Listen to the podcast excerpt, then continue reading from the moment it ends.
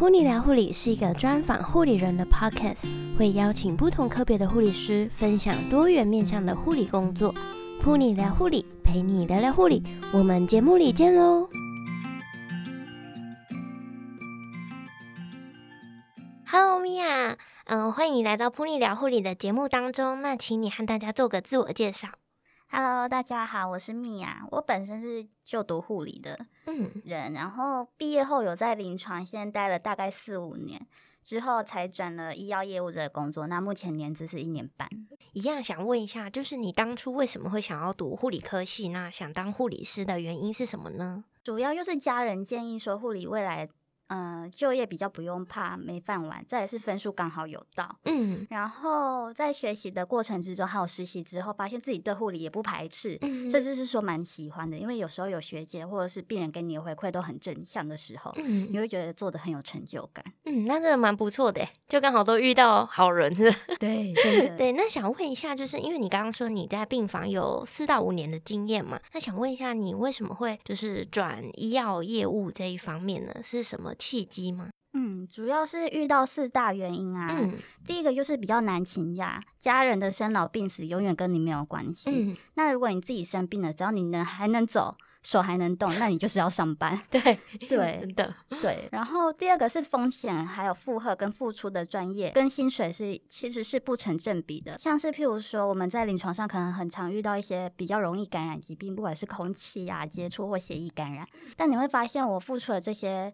风险跟专业之后，我得到的薪水跟外面也很专业，但他们所付的风险就比较低，得到的薪水是一样的。我就觉得，那我为什么要负担这些风险，让我置身在这些比较危险的，呃，可能让我自己下半生可能不是过得非常的好的 一些疾病里面。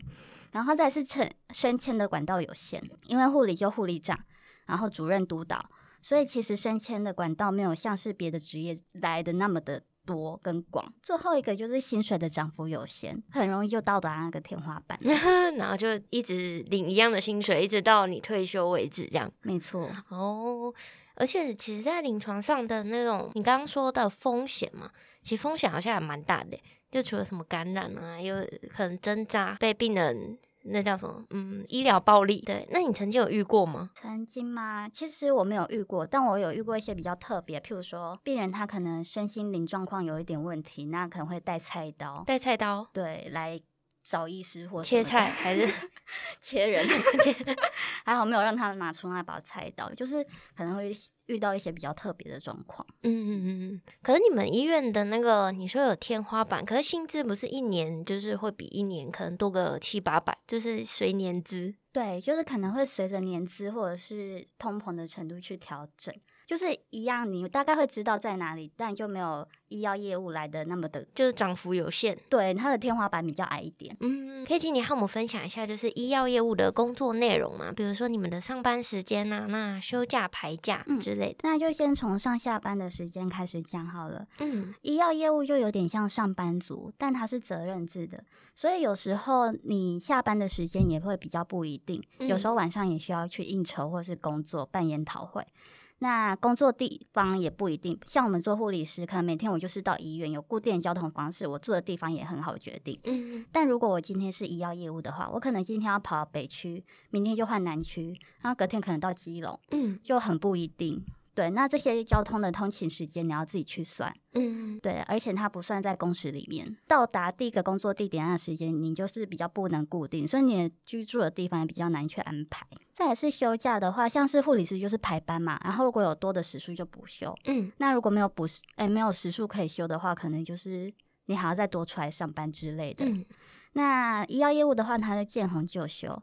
但它差别比较大的地方在于六日，有时候如果有医学会或研讨会的话，就是变成你要出来上班。通常他们都会再给你时数去补休，就是也不会吃掉你的假啦。嗯，再就是它会有台风假，我知道像护理人员，台风天还是要上班。对，而且非常的危险。但是像医药业务的话，通常都会有台风假。嗯，就是见红休。然后如果国定假日就是什么台风假，只要行政院说放假就是放假。对，然后再最让我佩服护理人员一点就是，他们就算像现在 COVID-19，嗯，他们也都是坚守岗位。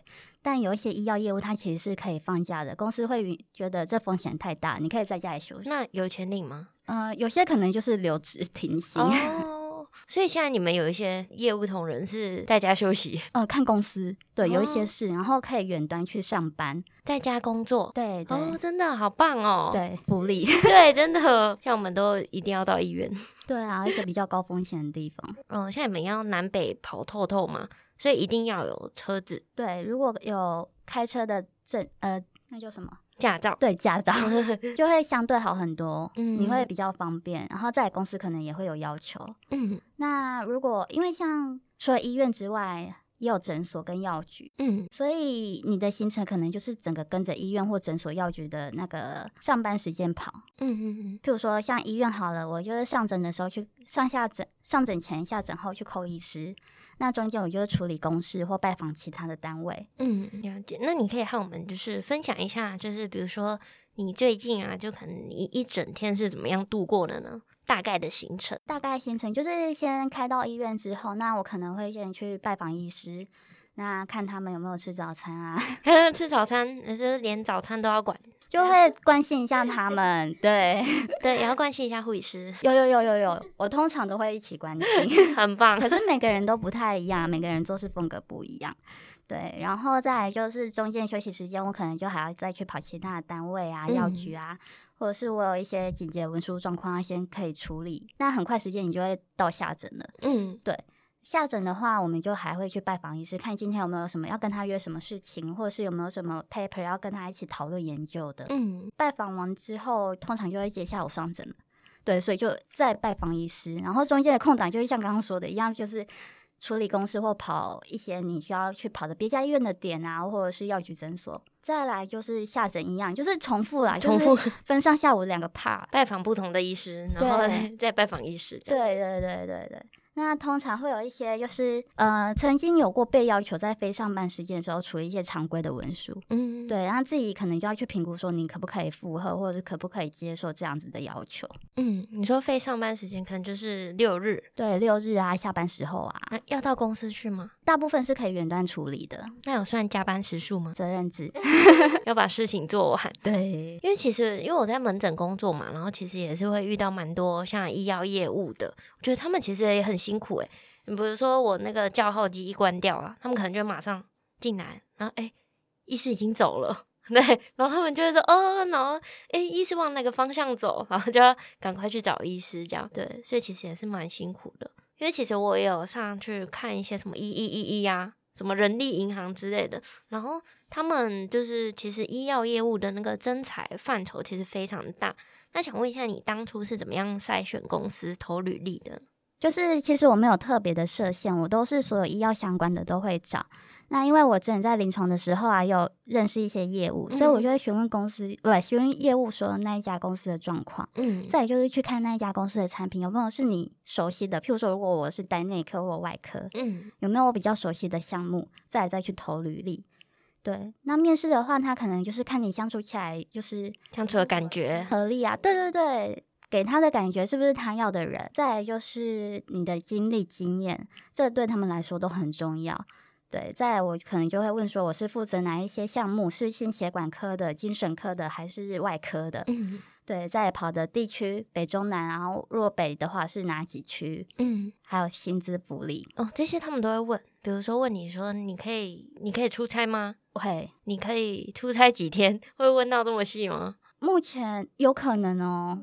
对，因为有些公司是要出差的，对，可能就是要跑到很远的地方，这样，嗯，可能要出国去办研讨会，嗯，还要出国，是哦，那就是要问说你能不能配合出国办研讨会这样？对，有一些人可能如果有家庭的话，就非常的难去配合，嗯、对对，就比较可惜。嗯嗯嗯，担任那个医药的业务需要什么样的条件吗？比如说像是学历啊，一定要有硕士或者是大学学历，那英文能力之类的。嗯，通常会要求最好有大学学历啦。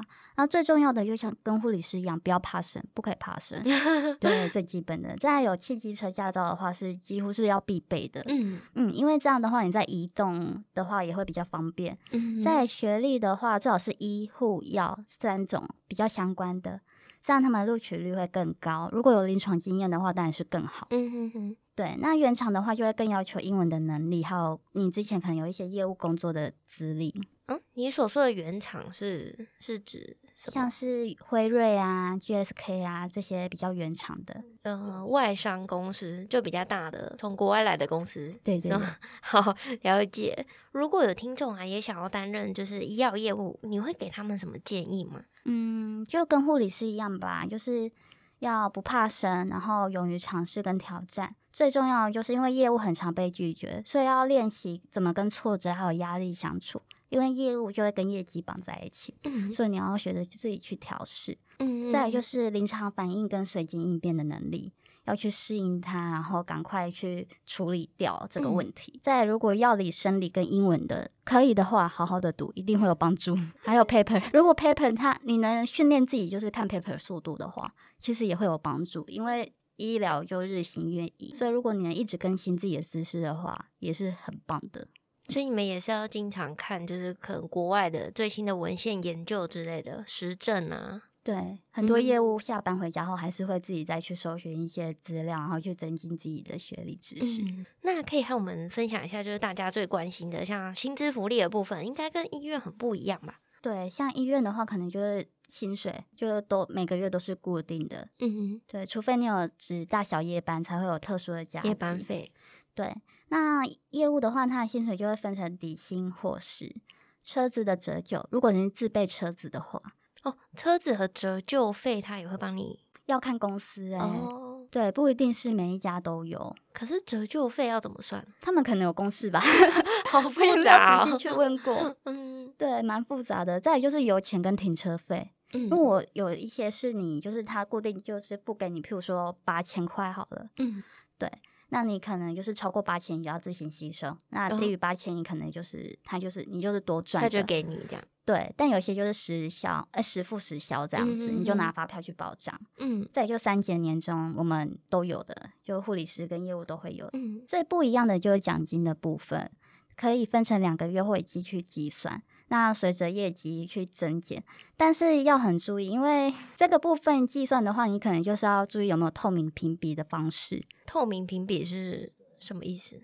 就是它有没有一些条件，然后你达到的话，就一定会领到怎样的钱。哦，所以领到钱还是要有一定的条件，比如说业绩嘛，业绩到达多少门槛才会有这一笔钱？对，没错。哦，嗯。业务也比护理有更多的升迁的机会，还有薪资成长的机会啦，就是跟你的业绩挂在一起。